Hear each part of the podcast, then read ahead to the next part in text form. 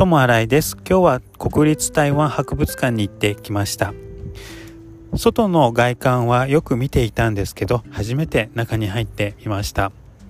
思ったより中は広くて閉園1時間前に入ったので1時間ではとても全部を見ることができませんでした。